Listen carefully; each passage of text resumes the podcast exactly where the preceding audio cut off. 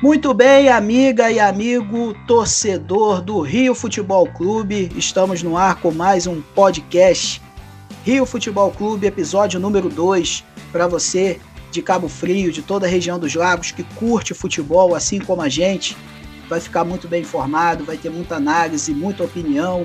Hoje temos a presença ilustre de Aquiles Rocha, eu e ele, Maurício Figueiredo e Aquiles fazendo a dupla dinâmica aqui nesse episódio de hoje para a gente comentar um pouquinho do que foi esse meio de semana, a primeira rodada do Campeonato Carioca. A gente vai conversar muito a respeito disso, sobre os clubes do Rio e também as principais notícias que estão rolando por aí. Vou te fazer um convite, cara. Mina, se liga, vai nas nossas redes sociais, arroba Rio Futebol Clube 2021 no Instagram e no Face Segue a gente lá, curte as nossas postagens, tem vários conteúdos todos os dias muito bacanas para poder você interagir conosco. E também você se inscreve lá no nosso canal no YouTube, Rio Futebol Clube, que você vai ficar também, vai ter a oportunidade também de ouvir o áudio desse episódio lá. Então você que, que gosta do YouTube, tem esse caminho também para poder curtir a gente. E além disso, a gente está no Spotify, no Eiko, no Google Podcasts, no Rádio Público, enfim, tem um monte de plataformas aí que você pode participar junto com a gente. Sem mais delongas, chamo, chamo aqui para o nosso papo de hoje, Aquiles Rocha, meu querido, tudo de bom para você. Seja bem-vindo ao Rio Futebol Clube. Fala Maurício, muito obrigado aí pela recepção camarada. É, uma, é um prazer, é uma, é uma, alegria imensa de estar fazendo parte dessa equipe, essa oportunidade dada, né, esse convite, fazer o melhor possível para poder aproveitar. Olá, ouvintes da Rio Futebol Clube, que prazer, hein? Acompanhe aí que vem muita coisa boa, muito conteúdo. É um prazer imenso, né, estar aqui, oferecer o melhor para vocês, trazer a melhor informação, melhor comentário, o melhor debate. Acompanhe aí, segue a gente nas redes sociais. E é isso aí, vamos que vamos, Maurício. É isso aí, meu nobre. Olha, hoje tem muito assunto e como somos eu e você, você e eu, temos muita coisa para conversar aqui também. Tem, tem assuntos aqui de montão. Bem, vamos começar, que a gente faz um giro, né? Nos primeiros assuntos do, do episódio, a gente faz um giro sobre alguns assuntos pertinentes que estão rolando no mundo do futebol. E a gente vai começar falando do seguinte, cara. É... Aquiles, faz um resumo aí para mim, cara, dessa primeira rodada do Campeonato Carioca, sem entrar muito num jogo, num jogo específico. Faz uma, uma variação da rodada como um todo. É... Foi interessante para você? Ó, já vou dar minha opinião logo de cara. Eu sei que que você é o especialista e eu só estou conduzindo aqui a parada, mas teve muito jogo ruim. Só isso que eu tenho para dizer, tá? Como eu tinha, tinha previsto na terça-feira. Então fala para nós aí o que, que você achou dessa primeira rodada do Campeonato Carioca. Infelizmente, nessa gravação a gente não vai poder falar do jogo do Fluminense, porque é, a gente está gravando um pouquinho antes do jogo acontecer, mas de qualquer forma tivemos outros jogos e aí você pode está fazendo esse panorama para nós a respeito dessa primeira rodada do Campeonato Carioca. Fala aí, Aquiles. Maurício, eu vou, eu vou junto com você nesse barco aí. É, também, é, cara, muito jogo ruim. É, foram jogos assim de baixíssimo desempenho. Dificulta até para nós aí, né, comentarista, ter o que destacar. É, eu levaria em exceção um determinado jogo, mas como você pediu para eu não, não entrar nessa questão, né, é... Mas, cara, foi, foi, teve, tivemos muitos jogos sonolentos, entendeu?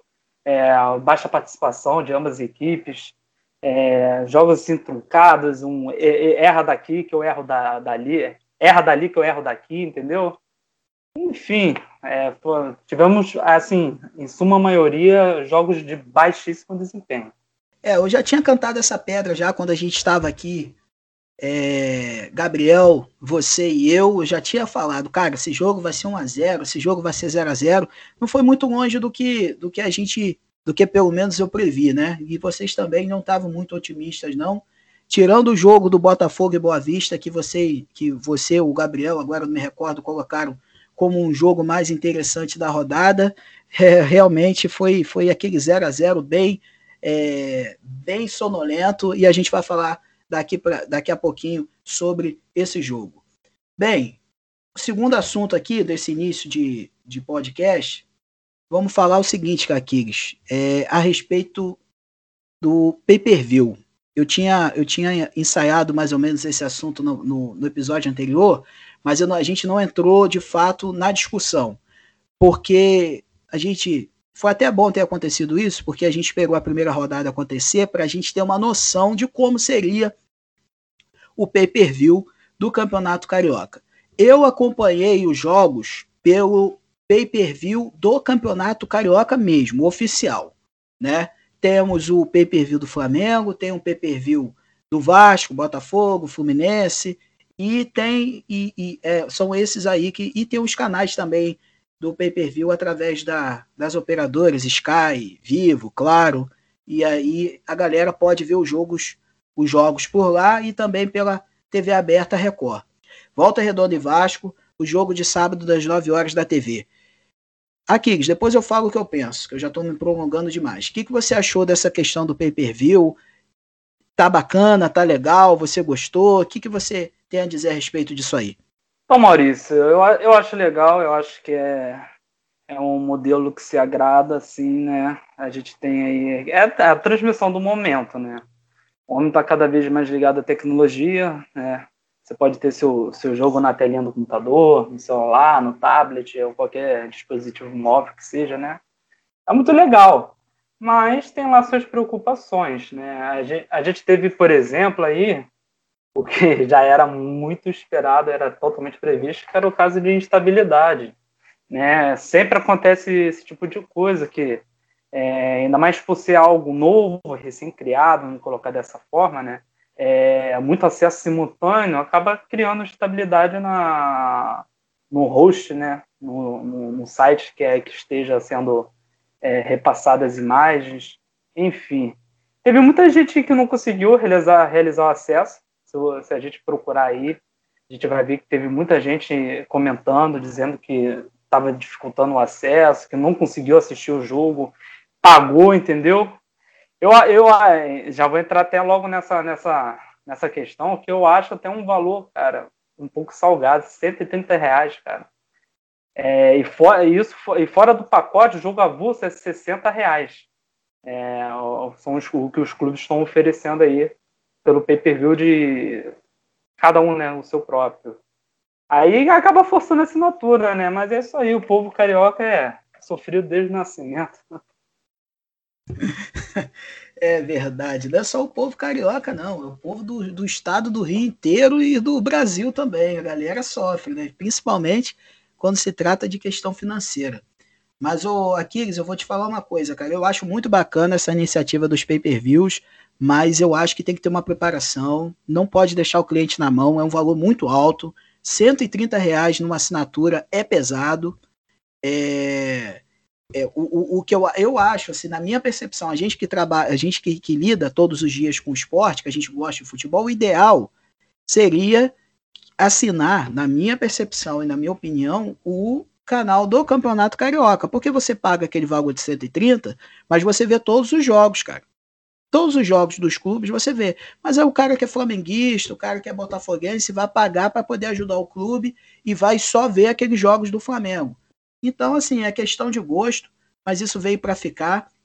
Uma coisa que me incomodou foi que os jogos da Record vão acontecer nesse próximo sábado e no outro. Não tem jogo no meio de semana por causa da Copa do Brasil, né? E assim, e a audiência também não foi muito boa. Enfim, eu acho que são coisas para pensar e o torcedor tem que, tem que ver direitinho se a situação do bolso dele favorece para poder acompanhar o Campeonato Carioca de 2021, que esse ano está bem complicado. Aqueles, girando a roda aqui, vamos falar do seguinte. Eu tenho uma lista aqui na minha mão, vou divulgar para todos vocês que nos escutam, que é o seguinte, que foram definidos essa semana os jogos da Copa do Brasil. Tá certo? É, prime da primeira fase. Então eu vou falar aqui a respeito dos jogos dos clubes do Rio de Janeiro, que é o que interessa para a gente. Então vamos lá, dia 10 de março, mais conhecido como quarta que vem, às 15h30, Madureira e Paysandu vão fazer o jogo aqui no Rio de Janeiro. 15h30. Às 21h30, o Motoclube do Maranhão recebe o Botafogo, tá certo? Lá no Castelão. Jogo interessante. Castelão em São Luís do Maranhão. Bacana o jogo. Eu, jogo, eu acredito que seja o jogo da TV da quarta-feira, o jogo da TV, da TV Globo. Dia 11, que é quinta, Boa Vista e Goiás. Boa Vista, o Boa Vista joga em Saquarema. Bom jogo também para a equipe do Goiás e, e interessante para poder cavar uma vaga na segunda fase. Na terça-feira, dia 16, Castanhal do Pará e Volta Redonda, esse jogo lá no Pará. E dia 18 de março, Caldense e Vasco da Gama, esse jogo em Poços de Caldas, Minas Gerais. Aquiles Rocha, sem delongas, qual o jogo mais fácil e o jogo mais difícil para os clubes do Rio de Janeiro nessa primeira fase da Copa do Brasil? Maurício, vamos lá. Vou fazer o seguinte, eu vou inverter. Eu vou começar ao contrário. Eu vou do mais difícil para o mais fácil. Pode ficar à acho, vontade. acho que o jogo, eu acho que assim, o jogo mais complicado, é, complicado que a gente tem, né, aqui, né, nossos clubes aqui do estado do Rio, eu acho, cara, que o jogo mais complicado aí fica entre Madureira e Paysandu. Assim, em vista dos dois times. Mas eu confesso que eu fico, fico um pouco assim, entusiasmado de acreditar que o jogo mais complicado poderia ser o jogo da Caldense com o Vasco. Por que, Aquiles? Cara, a Caldense aí na, na quarta-feira, ontem no caso, né? Venceu a equipe do Cruzeiro, cara, em pleno Mineirão. Então, vamos abrir o olho aí que o jogo acho que não vai ser muito fácil pro time do Cruz Maltino, não. Agora, o mais tranquilo, eu vou apostar no jogo entre Moto, Motoclube e Botafogo, cara. Botafogo para mim passa. Meus amigos Negros, fica tranquilo que o Glorioso passa. É, realmente, eu também concordo contigo. O jogo mais pedreiro aqui para mim, na minha percepção, é Caldense e Vasco, né? Ah, poxa, Caldense, pô, Vasco, mas meu amigo, o, o Vasco tá numa situação muito muito adversa, o elenco muito fraturado por causa dessa questão do, do rebaixamento. E a Caldense venceu o Cruzeiro. Enfim, vai ser um jogo meio casca-grossa. O Vasco joga lá em Minas, então eu aposto nesse jogo também como mais difícil. E realmente o jogo do Botafogo com o Motoclube, para mim, eu acho que desses daqui é o mais tranquilo. O Botafogo acho que passa de forma tranquila nessa primeira fase. E é uma grana que entra, cara. É uma grana que entra. Eu aqui não, não, não tô com essa anotação aqui, mas é um valor bem considerável, porque a Copa do Brasil paga bem. A Copa do Brasil vai pagar até 73 milhões e 600 mil reais ao campeão. Aquiles Rocha, é um bom dinheiro, não é? É, um excelente dinheiro. Ainda mais para que seja, para quem seja, né, de repente, a equipe vencedora, né? Assim, se a gente for olhar pelos plant pelo plantel, a equipe que tem um plantel assim, tem um custo menor e conseguir chegar a, a, ao fim dessa competição, retirando essa bolada aí, cara, é, é de dar aleluias. É, eu só queria fazer um, um, um comentário, Maurício, a respeito do que a gente acabou de dizer, foi em relação ao, ao Caldense Vasco. Eu digo que ficaria entusiasmado a achar que o jogo poderia ser o mais difícil, porque o jogo é, é daqui 14 dias, duas semanas, né? Confere para mim, dia 18 de março, não é isso? Exatamente, dia 18. Então, sendo no dia 18, cara, é muito próximo assim para a gente ver, né, como que o Cabo vai, vai colocar, né, o Marcelo Cabo vai colocar esse time do Vasco para funcionar.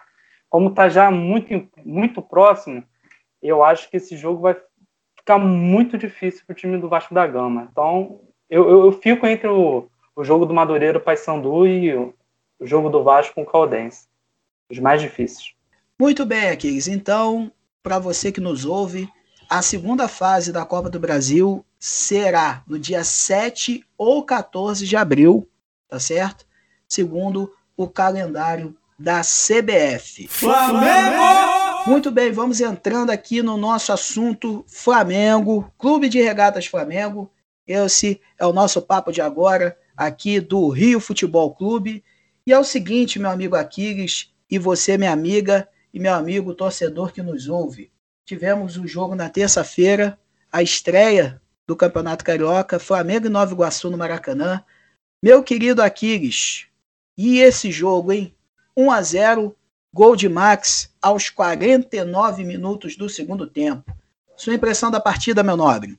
Maurício, rapaz, a gente teve, é, na minha concepção, claro, tivemos um jogo bem perdido, cara. Um jogo bem perdido. Era um, é, quando eu citei lá em cima, né, questão de erra dali que eu erro daqui, cara, foi justamente esse jogo, Flamengo Nova Iguaçu. Era um tal de eu erro daqui, você erra daí.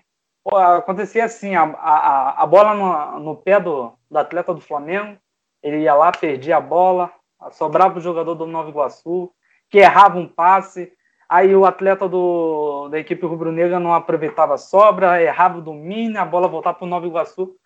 O jogo, em muita parte, muita parte de, desse jogo, se estendeu a isso, cara.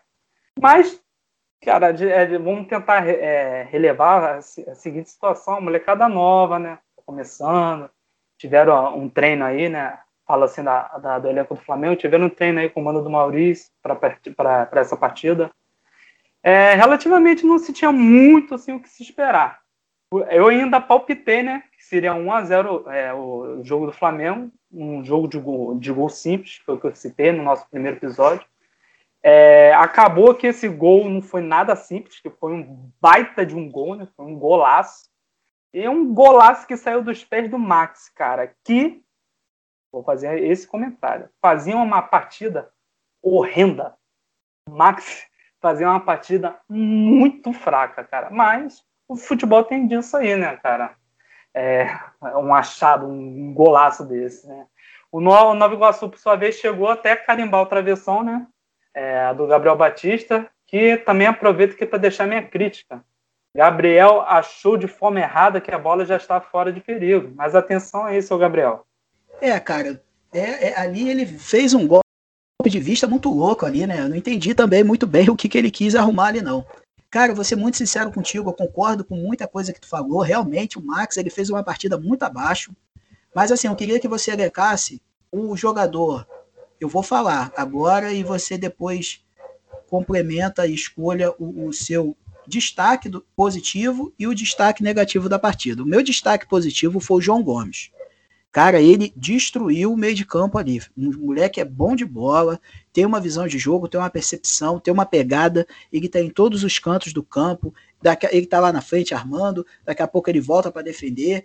É, é, ele, ele foi para mim o destaque positivo. O destaque negativo realmente não foi tanto o Max, cara. O Max ele fez uma partida abaixo, mas o, o Ramon, cara o Ramon, o lateral esquerdo do Flamengo, ele fez uma partida aquém.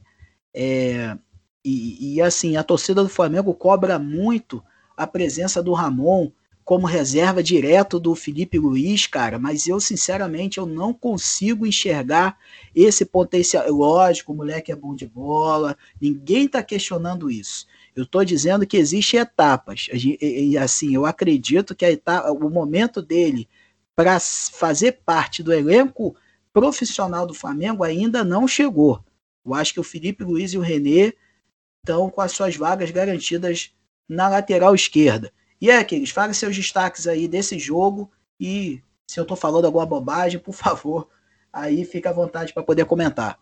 Maurício, eu, eu sigo o seu pensamento em, em relação ao João Gomes. É, cara, é um machado, o moleque é muito bom de bola.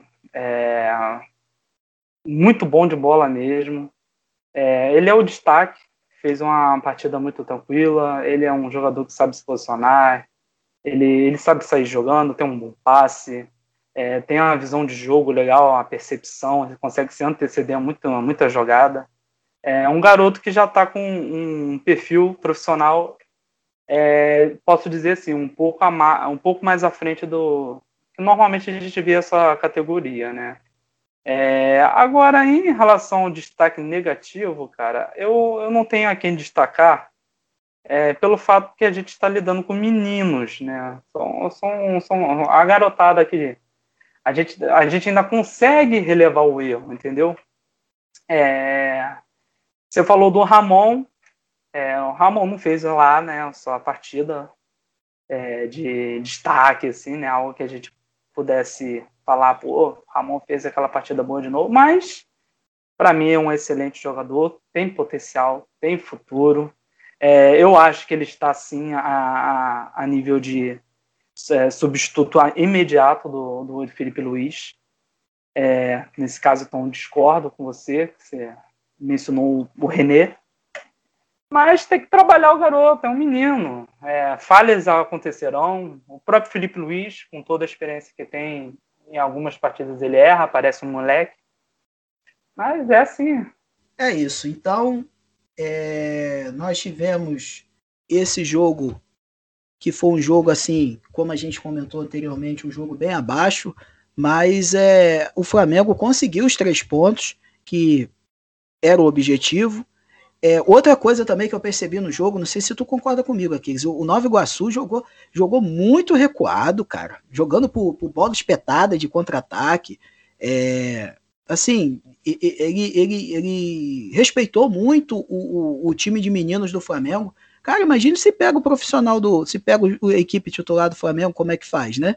Você concorda comigo? Acho que o Nova Iguaçu poderia ter saído um pouquinho mais pro jogo. Quando resolveu sair no finalzinho, teve aquela bola que foi uma bola, um golpe de vista do Gabriel Batista, e teve um lance também que o, que o centroavante foi colocado na cara do gol e o Gabriel fez uma boa defesa. Eu acho que só foi esse momento assim, esses momentos de maior perigo do Nova Iguaçu. Se, se o Nova Iguaçu tivesse sido um pouquinho mais ousado, talvez conseguisse um, um, um melhor resultado. O que, que tu acha disso aí? Eu super concordo com você, Maurício. Esses dois lances mencionados por você, ele, ambos aconteceram no segundo tempo e já tava, a gente já estava já encaminhando para fim de partida já, né? É, cara, o Flamengo entrou em campo com um time de meninos e o Nova Iguaçu entrou em campo com a galera que comumente já joga junto, né? Já se conhece. Então poderia ter aprofundado, poderia ter agredido mais o Flamengo, poderia realmente ter entrado no jogo, porque realmente o, o, o time do Nova Iguaçu não se prostou para o jogo, não. É, é, conforme você disse, é, respeitou muito a molecada do Flamengo. E realmente foi, foi muito estranho isso e acabou pagando caro, né? 1x0 Flamengo. Pois é, gol no último minuto. Então aqui a gente tentou trazer um pouco desse resumo do que foi essa partida. E é o seguinte, meu querido Aquiles, e você que nos ouve, temos já jogo amanhã, cara. Já temos jogo nesse, nesse próximo sábado. Flamengo e Macaé, Macaé e Flamengo, a partida pela segunda rodada do Campeonato Carioca. O jogo vai acontecer nesse sábado às 18 horas, tá certo? E, e me diz aí, Aquiles, é mais três pontos para o Flamengo nesse jogo? Maurício, eu espero mais desse jogo do que eu esperei, né? Pelo, pelo jogo que teve entre Flamengo e Nova Iguaçu. O time do Macaé é um time sempre organizado. Eu espero que seja um jogo mais solto, né? Um pouco, um pouco mais livre desses erros, né? Conforme eu citei que aconteceu nesse jogo contra o Nova Iguaçu, de erra daqui, erra dali. Ah, o time erra toca errado, que o outro não sabe aproveitar, mal aproveita. Então a gente espera que seja um jogo que entre ambas as equipes busquem a vitória, né? É isso que o, qualquer amante do futebol espera. A gente espera que a galera se, se coma dentro do campo, irmão, e vamos, vamos botar a bola dentro da rede, e é isso. Então eu espero que seja um jogo melhor do que a gente teve aí entre Flamengo e Nova Iguaçu. Espero mais desse jogo Flamengo e a gente tem aí, tá, né, talvez é, Michael, Humor, entre outros nomes menos aproveitados na temporada 2020 que devem estrear pelo Cariocão aí. Vamos aguardar. Eu acredito também que o PP vai para jogo. Então pode ser um ataque interessante aí com o PP. Não gostei também, eu até falo, não gostei do Hector Muniz também. Eu achei que ele fez uma partida muito abaixo. É, mas é aquilo que você falou também, a gente tem que relevar. É o Rodrigo, um Rodrigo Muniz, né? Rodrigo Muniz, desculpa. Tem, a gente tem que relevar. Isso aí, a gente tem que relevar um pouquinho também, são garotos, né? É, mas eu acho que nesse momento, assim, para se mostrar pro, pro técnico Rogério Ceni para tentar cavar uma vaguinha na equipe titular e também fazer parte do primeiro escalão dos reservas ali. Eu acho que o, a garotada tem que se esforçar um pouquinho mais para poder buscar isso aí. Isso aí é o que eu penso. Muito bem, para a gente finalizar o assunto do Flamengo aqui, Aquiles, é o seguinte: o, o Rafinha, Marcos Braz, ele essa semana resolveu aparecer, né? A gente conversou um pouco no último episódio, que ele deu uma entrevista é, o Extra, e aí ele já falou com Globoesporte.com, já deu entrevista para Pedro Henrique Torre da ESPN, falou com Mauro César Pereira. Quer dizer, o homem essa semana resolveu é, resolveu aparecer e, e, e ceder entrevista aí para a galera. E ele falou um pouco, além das muitas coisas que ele falou, da permanência do Rogério Senni, que o Rogério Senna era o técnico, que apesar de, de, Jesus ser um fantasma, o técnico é ele, enfim, é aquele, aquele papo que o, o nosso Marcos Braz adora colocar, as suas, ele é bem, ele gosta de, ele tem essa vantagem que ele mete a cara nos momentos bons e nos momentos ruins, mas um ponto que eu queria trazer aqui para a conversa é sobre a volta do Rafinha. Então, é, é, é, pelo que tudo indica, pelo discurso dele, pela conversa dele nas entrevistas, o Rafinha muito provavelmente vai voltar para o Flamengo mesmo. E eu quero saber de você, Aquiles, é uma boa, realmente, a volta do Rafinha para a equipe rubro-negra? Com certeza, Maurício. É, eu acredito que seja uma ótima volta, né? Acho que seria um, um acerto por parte da, da direção do Flamengo, o retorno do Ada Rafinha é um atleta multicampeão com o Flamengo, um atleta de identificação com o Flamengo, é um atleta onde acredito eu que o elenco sinta falta, é, a torcida sinta falta e por, por assim vai. É, o, o, que a gente tem que parece ter, né, em brolho assim, para finalizar essa negociação do Rafinha é justamente a questão financeira, onde o atleta tem, uma pequena diferença entre o que o Flamengo vem oferecer, né? mas que o Rafinha ele deseja um pouco mais. Né? A gente está falando de um atleta que está com uma idade já um pouco avançada, né? Mas é um, cara, é um, é como eu disse, né? Ele, ele tá com 35 anos, ele faz 36 esse ano ainda, mas é um jogador, como eu disse, tem identificação com o clube, identificação com a, com a torcida. Eu acho que, concluindo nessa transação, a torcida do Flamengo vai festejar, é, vai gostar muito e super aprovará, né? É isso também. Super aprovo a vida do Rafinha. Eu acho que é um excelente nome. O Isla, apesar de ter tido um início bom na lateral direita do Flamengo, ele em algumas partidas comprometeu aquele jogo contra o Red Bull Bragantino lá, que ele deu aquela dormida, que o cara dominou a bola nas costas dele. Enfim, pra, só para citar um de alguns jogos que ele não esteve bem. Então o Rafinha traz uma segurança, é um capitão sem faixa. Então eu acho que o Flamengo acerta e muito com o retorno dele. Fluminense! Fluminense, Fluminense, infelizmente a gente queria estar tá falando aqui, repercutindo essa partida entre Fluminense, é Resende e Fluminense, mas a gente está gravando aqui num horário totalmente diferente do, do, horário do jogo. Mas a gente vai abordar alguns outros assuntos do Fluminense que foram é, manchetes nessa semana, alguns, né?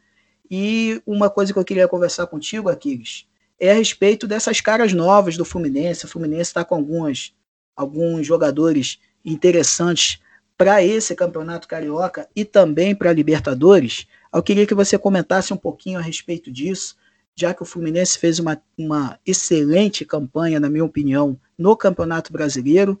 Vai torcer muito para o Palmeiras ser campeão da Copa do Brasil para poder cavar essa vaguinha direta para Libertadores, que é grana a mais que entra, é tempo a mais de preparação para poder entrar no torneio e é, todas essa, toda essa é, é, é, tranquilidade para poder se planejar para esse torneio tão importante para os clubes brasileiros. Fala aí, Aquiles, o que, que, você, que você pode dizer para nós aí a respeito desses, desse elenco que está se encorpando do Fluminense?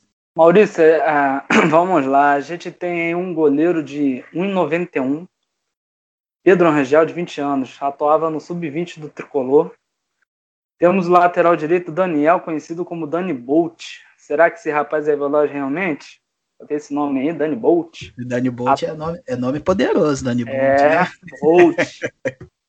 Será que ele faz o raio, né? Atuava, ser, na, atuava na equipe sub-23. Foi contratado definitivo no, no, ano passado, né? Chegou a ser relacionado até nos jogos profissionais ano passado mesmo, entrando até no último minuto do jogo do Fluminense Goiás. Vitória do Tricolor por 4 a 2 naquela oportunidade. É, temos Luan Freitas, zagueiro de 20 anos, bem requisitado por parte da torcida Tricolor. A galera tá de olho nele. Atua também no Sub-23. Temos o Metinho, um volante de apenas 17 anos, muito especulado como um atleta de um ótimo potencial. Gabriel Teixeira, 19 anos, meio campo, Kaique, grande promessa, 17 anos, já negociada, aí Maurício, já negociada através do grupo City para é, o Manchester City, na final dessa temporada mesmo. O Fluminense é interessante, cara. O moleque mal vem já é vendido. É, é tem essas coisas também no Fluminense. Quando não vai para o Watford, vai para o City, aí quando é, tem uns clubes já que, que, o Fluminense encaminha a venda do, de, de da, dessa molecada da base aí. É, a torcida tricolor ao menos vai ter até o fim dessa temporada aí, 2021, para ver é, o molecote aí entrando em campo, né? Pra gente ver. É, vamos lá. A gente também tem um atacante Samuel, já um pouco conhecido, né? Jogou já no, no elenco profissional aí, fez gol. A torcida tá de olho no, nesse moleque também. E por fim, a gente tem Alexandre de Jesus. Ele chegou do Cruzeiro, do time das Laranjeiras um atacante de 19 anos, chegou até a ser aproveitado no time profissional do Cruzeiro. Chega na Laranjeira em busca de novas oportunidades. É isso, fora o, o Martinelli, fora o, o aquele o, ah meu Deus, rapaz, é, é, a pessoa quando vai ficando velha aqui, é complicado, vai esquecendo tudo. Enfim, tem uma molecada ali, o, o, o Calegari, enfim, tem uma É muito nome. É, é, muito, muito nome. é muito. O, o, Fluminense ele tem uma safra de, de garotos da, da, das categorias de base impressionante. O Fluminense ele tem esse, essa, essa aptidão, ele tem essa, essa característica de é, formar jogadores, formar excelentes jogadores. Você vê o, o Richardson aí arrebentando no Everton, sendo elogiado aí por muitos, por muitos técnicos na, na Premier League. Então, quer dizer, a safra é, é, essa fornalha do Fluminense é muito boa para formar jogadores. Eu queria só falar um detalhe com você. A gente está falando de novos jogadores, mas eu queria tocar no assunto contigo, o, o Aquiles, sobre um jogador que não é tão novo assim, mas que, que já está no elenco do Fluminense há um tempinho, que é o Ganso, cara. Queria conversar com você a respeito desse jogador e queria te perguntar uma coisa, cara. O que, que vai acontecer com o Ganso? Que que você, você tem uma bola de cristal aí? Me ajuda aí? E ajuda rapaz, o torcedor. Rapaz. Ajuda, ajuda o torcedor tricolor a entender se o Ganso vai realmente deslanchar na equipe do Fluminense ou não, porque ele já tá, já tá fazendo hora extra, né, cara? rapaz, não fala nesse nome não, rapaz. Você assusta até criancinha, rapaz. Que isso? Rapaz, a, a torcida do, do, Fluminense, rapaz, rapaz eu, eu, tenho, eu tenho até dificuldade do que comentar. Porque o Ganso, cara, vamos lá, vamos entrar na origem né, de tudo. O Ganso era um excelente jogador, a gente não pode esquecer disso. Mas houve algum desencontro, é, ele teve aquela lesão, né? É, enfim, ficou parado um bom tempo, só que, cara, a pessoa quando tem o dom, né, para o futebol, quer que seja, não há possibilidade de se desaprender algo. É, é, é, chega a ser estranho, mas o que a gente esperava né, do Ganso, infelizmente, toda a expectativa, tudo que foi criado em cima do atleta, é, não foi correspondido pelo mesmo. É, a torcida tricolor, cara, tá muito, mas muito, mas muito impaciente com o Ganso. É, então, acredito muito que a, a em grande maioria, né, é, espera que o Fluminense entre em negociação com o atleta é, para algum clube, tentar colocar alguma caixa para não ter nenhum desperdício do que foi é, colocado em cima. Enfim, vamos aguardar, mas o nome do Ganso, cara, eu acho que tá até proibido nas laranjeiras, hein? É, cara, você vê que o Nenê, o Fred, que já tem uma idade avançada, eles conseguem render e trazer mais para a equipe do que o Ganso, que não é tão não é tão novinho, mas também não é tão velho assim, né? É, deve estar na casa ali dos inícios dos 30, eu, eu aqui não, não tenho a idade dele ao certo, né? Mas 31 ele, anos. 31 anos, quer dizer, não é um jogador tão, tão velho, né, cara? E, e eu, o, o, o Ganso, ele me lembra muito o Luan, cara, do Corinthians. Porra, eu acho eu, o, os dois, assim, num, numa mesma prateleira, porque são caras que estouraram. Eu acho que o Ganso até jogou mais que o Luan. Mas, o, é, é, assim, eles vieram, conquistaram títulos, fizeram um, um nome e depois ficaram numa, numa, numa, numa, caíram numa draga que, que impressionante, cara. Não consegue sair dali, um contrato longo, jogador caro e não rende. Enfim, o, torcedor tricolor acho que tá, tá se perguntando o que, que vai acontecer com o Ganso nessa temporada de 2021.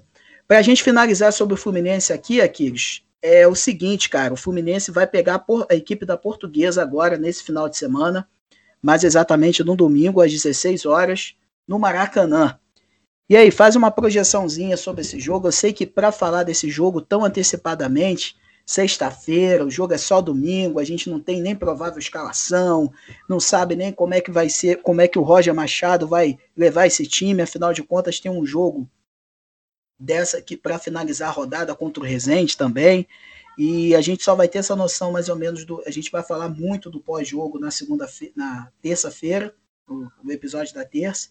Mas eu queria que você tentasse falar para nós e para o torcedor tricolor o que, que pode rolar nesse jogo de domingo contra a Portuguesa, já que a Portuguesa venceu e muito bem a equipe do Vasco. A gente vai falar um pouquinho mais para frente desse jogo. É, é, o Fluminense, né? O Fluminense supera qualquer condição que o seu rival teve, né? Falo do Vasco, quando enfrentou o Portuguesa São Januário. É, a condição de jogo do Fluminense é de esperarmos um jogo controlado. É, apesar de, como foi citado, é um jogo que está um pouco à frente, então a gente não tem noção de, de escalação, né, do, dos atletas que estão, estarão disponíveis para aquela partida, é, quem vai, é, os 11, os 11 primeiros, quem vai entrar em campo. Mas, cara, o que, que a gente pode dizer, é, o que eu penso é o seguinte, que a garotada do Fluminense, cara, é, é, vai, vai ter um elogio aqui, cara. A garotada do Fluminense sempre tem malícia de, desde a base, entendeu? A gente vê uma garotada, né, assim, boa nos clubes, mas a, a, essa garotada que vem de Xerém, né, que é, brota lá na, na, nas Laranjeiras, parece que já sai, sai de lá, né, um perfil assim, profissional melhor formado. Né? É, a galera já, já, chega com essa malícia a mais, é, chega assim, vou colocar num termo assim, mais profissional, entendeu? Um atleta assim, melhor formado, né? É, eu, eu, eu acredito que de fato é realmente a base do Fluminense é, é algo que a gente tem que bater palmas, né? É, seja você é, torcedor do, do, do, próprio clube ou um torcedor rival, quer que seja, é, a gente tem que reconhecer isso. A base do Fluminense é uma, é uma base de excelência. Realmente, isso é um fato. Não é algo que a gente está inventando, não é algo que a gente está tá criando, não, não é uma utopia uma realidade, de fato é. Eu acredito, Maurício, que o Fluminense chega nessa partida para mandar no jogo. Eu acredito que o Fluminense é, deve conseguir triunfar em cima da, da portuguesa, não deve é, ter tantas dificuldades assim para poder dominar a partida e sair é, dessa partida vencedor, não. Então é isso, gente. Finalizando aqui o assunto, é, o assunto Fluminense, tá certo? Como expliquei anteriormente, vou repetir para você, para você que não ouviu ou que, que fez que estava aí fazendo alguma coisa e não prestou atenção. A gente não está falando de resenha de Fluminense devido à gravação do podcast, mas na, na segunda-feira, na gravação de o episódio que vai no ar na terça-feira, a gente vai falar muito a respeito de Fluminense e Portuguesa, jogo da segunda rodada do Campeonato Carioca no estádio do Maracanã. E agora, meu querido, Aquiles e torcedor botafoguense, entre em campo o time Botafogo. do Botafogo. Vamos falar um pouquinho a respeito dessa partida que aconteceu nessa última quarta-feira. tá certo? É... Rapaz, Botafogo, eu vou te dizer, cara, o jogo foi complicado, hein, o, o, o Aquiles, foi difícil. Eu não esperava que a equipe do Boa Vista fizesse uma partida também tão abaixo, porque é praticamente o mesmo time da temporada passada. Fernando Bob ali comandando meio de a, a volância, é, Eric Flores. Então, quer dizer, tinha uma galera ali, no, o goleiro, o Clever, enfim, tinha uma galera aí da, da, das últimas, Vitor Feijão, enfim, tinha, os jogadores que fizeram parte do elenco do, do Carioca do ano passado e que é, continua na equipe, mas o Boa Vista também fez uma partida muito abaixo. E aí, meu querido, destaques de Botafogo e Boa Vista, jogo da estreia dos clubes nessa primeira rodada. Maurício, é, tivemos um jogo, é, o jogo foi de regular para bom, vou, vou, colocar dessa maneira. Foi o melhor jogo que nós tivemos, já, já antecipo isso. É, dentro assim de todos os jogos que tivemos, Botafogo e Boa Vista foi o melhor melhor apresentável. É, por isso eu digo de regular para bom, porque também não foi lá essas coisas, né? Cara, é, eu digo que a, a, ambas equipes buscaram um jogo. O, Bo, o teve lá suas oportunidades, mas a maior parte, né, ficou por conta da, da equipe alvinegra, é, mas não soube aproveitá-las. Eu queria ressaltar aqui, cara, é, o gol feito perdido por Matheus Babi, cara. Naquele lance que antecedeu a bola no travessão que o time do Botafogo colocou. Eu não sei se ele pensou, né, que o companheiro que recebe a bola, que é o Luiz Otávio, eu não sei se ele pensou se o, se o colega estava impedido ou algo do tipo, que ele não chegou com vontade para concluir o lance em gol, não, cara. Ah, e, cara, é um, ficou um lance assim, ele chegou assim meio apático, meio ganso, entendeu? Lembrou, lembrou até um pouco ganso naquela foto, né? Que é, tem aquela que, foto virou tive que rir, tive que rir. Parece até que o Matheus Balbi chegou a lá ganso ali naquele lance. Enfim, cara, é, houve chances criadas, né?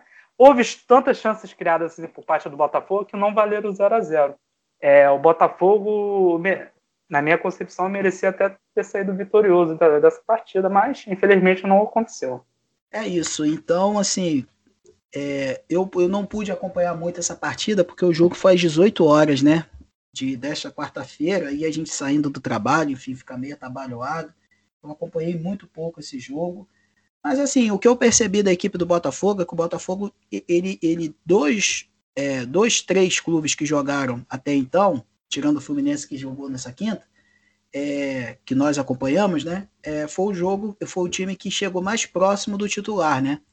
E assim, eu vou fazer uma pergunta para tu, Aquiles, que é o seguinte: a, o Botafogo, pelo fato de, de, de, ter uma situação de rebaixamento é, e não ter essa pré-temporada, terminou o Campeonato Brasileiro na semana passada, ter que entrar em campo por um novo campeonato na outra semana Cara, isso não, não, não, não, não isso, isso atrapalha ou ajuda ao desenrolar dessa outra temporada que começa, porque na minha opinião, cara, isso acho que é, um, é um é fator muito compli é, complicador, podemos dizer assim, porque poxa, o time mal é, se desligou daquela da péssima campanha que fez no Campeonato Brasileiro, que culminou na segunda divisão, e já tem que acordar num Campeonato Carioca que tem que se reformular, se reestruturar para enfrentar uma Série B.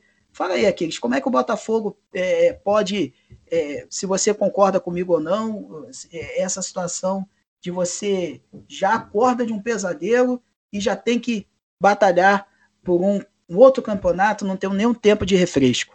Então, Maurício, eu penso o seguinte: é trabalhar o psicológico. É claro que eu acredito, eu concordo assim que é algo que possa. que eu acho que fica, né? Os atletas eles sabem que a real situação do clube, né? Que é bem né, de um recém-rebaixamento, né? Regrediu a segunda divisão. Mas eu penso que, conforme eu iniciei, tem que trabalhar psicológico, tem que virar a página. É, se for necessário a reformulação que seja feita. É, o lugar do Botafogo é na primeira divisão. É, Então, o que tiver de ser feito tem que ser feito. É, eu, eu acredito, cara, que é, o Botafogo ele venha conseguir esse acesso, se retornar ao Campeonato Brasileiro, à primeira divisão. É, mas, é, conforme eu disse, trabalhar psicológico, tem que virar a página, o que foi, foi, entendeu? É claro que não pode se deixar de. não pode se excluir que como se fosse algo inexistência, algo que não tivesse ocorrido. Mas fazer da dor né, a força para poder continuar. Tem que ser assim, mano. Vira essa página, dá a volta por cima. É isso, e o Botafogo ele tem que se estruturar. É, eu acho que a situação do Botafogo é totalmente diferente do Vasco. O Vasco ainda tem uma torcida muito presente, muito ativa, que empurra o, o, o time em inúmeras situações. O Botafogo ele tem uma, uma torcida apaixonada, mas é uma torcida que é, é, é enfim, é lógico que a gente não está falando de um contexto de pandemia que não tem ninguém no estádio, né, cara? Mas, assim, eu acho que quando chegar o momento que a torcida vo voltar, é, o Botafogo ele vai sentir um pouco por também essa questão financeira. O clube tem, tem problemas financeiros muito grandes. Enfim, é, é, é a missão do Botafogo é muito grande. Eu não tenho esse otimismo que você tem, Aquiles, mas eu acredito que é, essa reestruturação tem que começar da melhor forma possível e o mais rápido possível para poder o Botafogo voltar ao lugar de onde ele nunca deveria ter saído pela sua história e pela torcida que ele tem. Cara, eu tenho uma informação aqui de última hora para você, Aquiles, e para você, amiga e amigo torcedor do Rio Futebol Clube, que é o seguinte: a Ferj antecipou o jogo entre Botafogo e Resende para esse domingo, a partir das 20 horas e 15 minutos. Ou seja, o Botafogo e o e, e Resende se enfrentariam na segunda-feira, então esse jogo foi antecipado em virtude do confronto da Copa do Brasil de quarta-feira, onde o Botafogo vai ao Maranhão enfrentar a equipe do Motoclube. E falando desse jogo, Resende, Botafogo e Resende, Resende Botafogo. Fala para mim, Aquiles, o que, que você espera para essa próxima partida? Você acredita que o Botafogo consiga os seus primeiros três pontos no Campeonato Carioca? É um jogo tranquilo para o Botafogo vencer? Fala para mim o que, que você acha a respeito dessa partida. Então, amores, é, vamos lá. Primeiro eu gostaria de ressaltar que fica um pouco né, da gente fazer o comentário em relação a essa, a essa partida, esse jogo, porque o Fluminense, né, joga, ainda jogará, né, tanto o Fluminense quanto o Resende fará ainda, farão ainda, né, assim, sua primeira partida no Campeonato Carioca. Mas é, eu acredito que seja um jogo que acho que eu acho que o Botafogo tem tem as suas oportunidades de buscar seus três seus primeiros três pontos mas eu acredito que a equipe do Resende também vai ter a oportunidade de buscar seu, seus pontinhos. Né?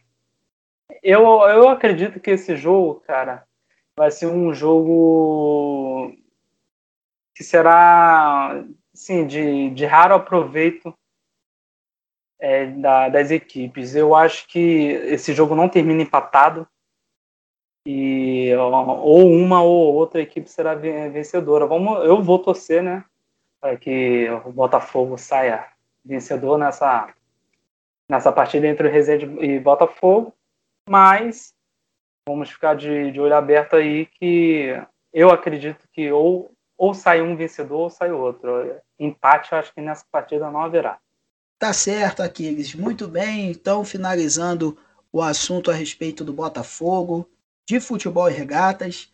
E na terça-feira, no episódio número 3 do Rio Futebol Clube, a gente vai repercutir a partida entre Botafogo e Resende, que será agora que foi que seria na segunda-feira e foi antecipado para o domingo por causa do jogo da Copa do Brasil.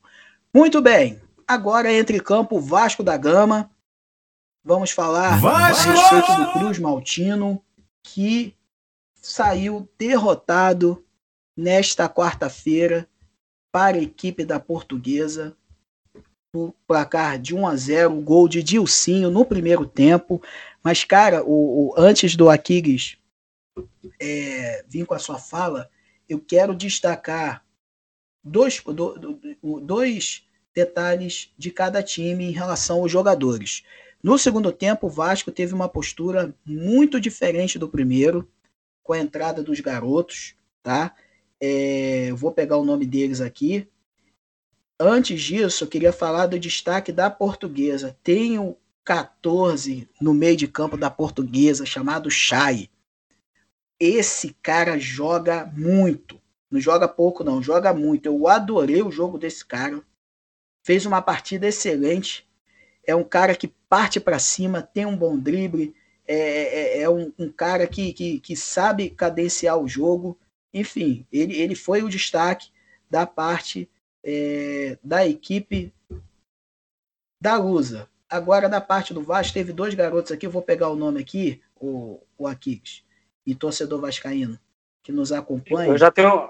Se você tem o um nome. Então, então me ajuda aí. Se você tem o um nome aí, fala aí no seu. Já, já inicia sua fala, Kings, então falando que eu, que eu me perdi aqui. Mas o, o, esses, esse, o, a molecada que entrou no segundo tempo arrebentou a boca do balão. Lucas Figueiredo, Galarza e Laranjeira. Esses moleques aí entraram no jogo e arrebentaram a boca do balão. Isso mostra também que o Vasco tem também uma boa molecada na sua base. E eu queria que você falasse a respeito aí desse jogo e, na minha opinião, os destaques dessa partida, dessa derrota do Vasco diante da equipe da Portuguesa. Maurício, nesse jogo de Vasco Portuguesa, a gente teve um, jogo onde 90 minutos, vou com, já já tô logo concordando com o que você disse de início aí. É, a gente teve um jogo onde 90 minutos, né? Se teve o um jogo, o Vasco jogou 30. É, essa é a verdade. O Vasco, o Vasco realmente só entrou pro jogo quando retornou do vestiário para o segundo tempo, que entrou esses três garotos. É, esses três garotos deram ânimo pro, pro time, entendeu?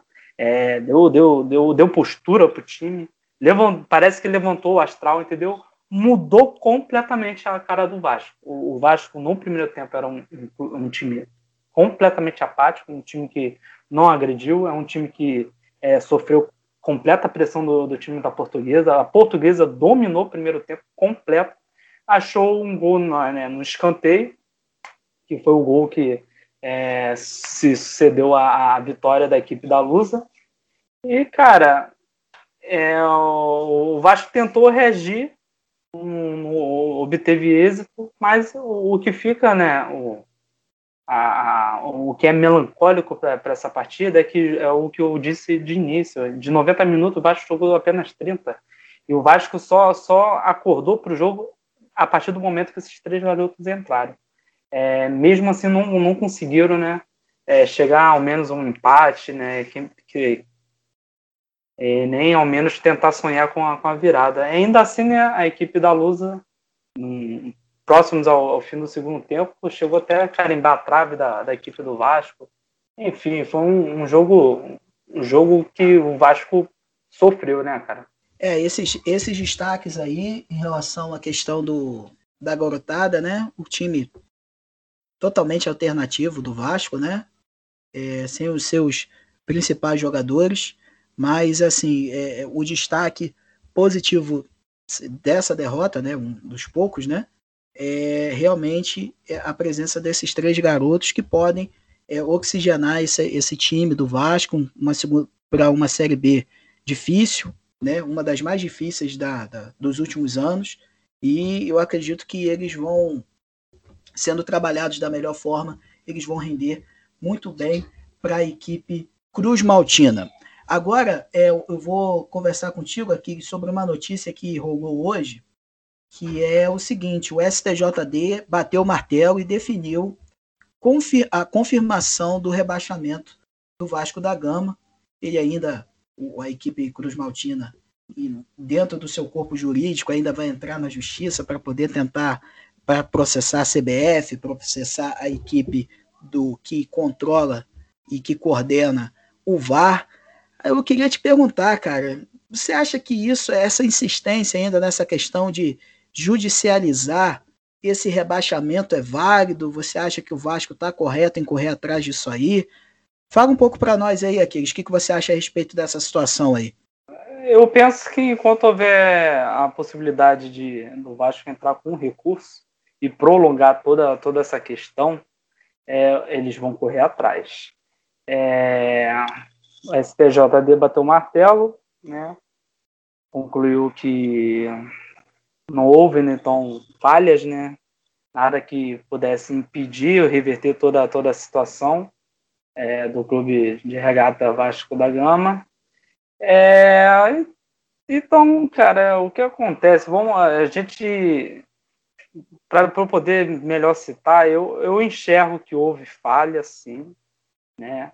É uma questão assim muito, muito, não é uma questão simples da gente estar tá falando sobre, né? É uma questão bem delicada, é, envolve diretamente numa, numa, numa, no rebaixamento, né? né, na descida do Vasco para a segunda divisão, deixando o futebol de elite né, do Brasil, é, no campeonato de elite, quero dizer. É, eu enxergo que houve falha, né, tá, tá um pouco perdido todas as informações que são passadas da, da a conduta né, que tem da, da equipe técnica né, do VAR em relação àquele erro que é muito contestado pela, pela direção do Vasco, que foi no jogo contra o Internacional. É, é aí que, né, que se dá o pedido, né, o reforço de tentar anular a anulação. E, cara, enquanto houver possibilidade de, de entrar de recurso e recurso, e, e essa situação aí, cara, vai se estender por um bom tempo. Acredito eu, entendeu? Vai se estender por um bom tempo. A gente não vai parar por aí, não. Bem, é isso. É, é, é uma é, é complicado, cara. Você mesmo falou e falou muito bem. É complicado. É... Ambos os lados é... tentam, de uma certa forma, é, afirmar aquilo que aconteceu. Infelizmente, é uma pena, porque o campeonato ser marcado por esse tipo de situação é complicado. E eu espero que a CBF ela das, nos próximos campeonatos e principalmente o que envolve a questão do VAR seja mais transparente e que invista em novos recursos para que a tecnologia funcione da melhor forma possível. Então, para encerrar a questão do Vasco, meu querido Aquiles, vamos falar da partida. Afinal de contas, neste sábado, às 21 horas, jogo que vai ser transmitido em TV aberta pela, TV, pela Record, né? Volta Redonda e Vasco é a partida deste sábado. Vasco que precisa se recuperar porque o campeonato é de tiro curto, tá certo? São 11 rodadas e se a equipe Cruz Maltina ainda quer sonhar com a vaga, eu sei que está muito no início, mas esse negócio de estar tá muito no início, quando chega no final, esses pontos que ficaram para trás vão fazer falta lá na frente. E eu queria que você dissesse um pouquinho a respeito dessa, dessa partida do, do Vasco contra a equipe do Volta Redonda, que sempre foi uma equipe muito certinha, uma equipe que tem que está aí há muitos anos na primeira divisão do Campeonato Carioca. Fala para nós aí a respeito dessa partida aí, Aquiles. É, concordo diretamente com o que você disse, a questão de ah, tá, tá no início, né? Mas, cara, é, são pontos. É, os pontos serão somados, né? Assim que se concluir todas as partidas e prevalece aqueles que é, melhor se desempenharam, né? É, quem mais buscou as vitórias, quem mais tomou os pontos, são esses que sem, quem, os quais serão classificados. Então, tem que abrir o olho, tem que buscar. É, o, o, que eu espero da partida seguinte, volta redonda, volta redonda, como você disse, é um time que é, sempre, sempre joga montadinho, certinho. É, a equipe do Vasco de, já, já de cara, né, o que, o que se espera, não, o que qualquer pessoa, a, o próprio torcedor já espera, é a entrada né, desses três garotos, já de repente, né, nesses 11 principais, os 11 primeiros escolhidos. Eu acho que é, não, não vai acontecer, né, é, mas é algo que o torcedor já espera o Vasco tem que, tem que jogar para vencer, cara. É, é, é, o que se espera, é a gente acredita. Eu acho que todo, todo clube, na, na verdade, entra para vencer. É, é, de fato, pesa-se o lado, né? Vasco da Gama contra Volta Redonda, com todo respeito, é claro, Volta Redonda, mas tudo, toda, tudo se se dá a tendência né, da gente esperar né, é, e querer com que o Vasco saia vitorioso dessa partida. É, a torcida fica né, pelo time no Cruz Maltino, que tem essa toda essa esses problemas políticos, né, futebolístico que existe né, no clube e né, que o Vasco consiga se recuperar, recuperar esse futebol, é, encontrar é, um bom desempenho para a equipe, aí, conseguir encontrar a melhor formação, esquematizar, para poder sonhar aí com a, semi, a semifinal aí, quem sabe conseguir o título desse carioca aí, que daria muita força para essa equipe do Vasco. É realmente um, um título, o 25 na história do, do Vasco, seria assim um, um belo cartão de visitas para a Série B que começa no mês de maio e é um desafio muito grande esse retorno para a Série A pela equipe Cruz Maltina. E é isso, gente. Voltando a frisar: Volta Redonda e Vasco, e o jogo transmitido pela TV Record às 21 horas neste sábado, não para todo o Brasil, mas para muitos e muitos estados. Gente, estamos caminhando aqui para o apito final. Muito obrigado pelo carinho da sua escuta, por ter ficado com a gente nessa gravação de mais de uma hora. Muito obrigado por você ter ficado até o final desse episódio.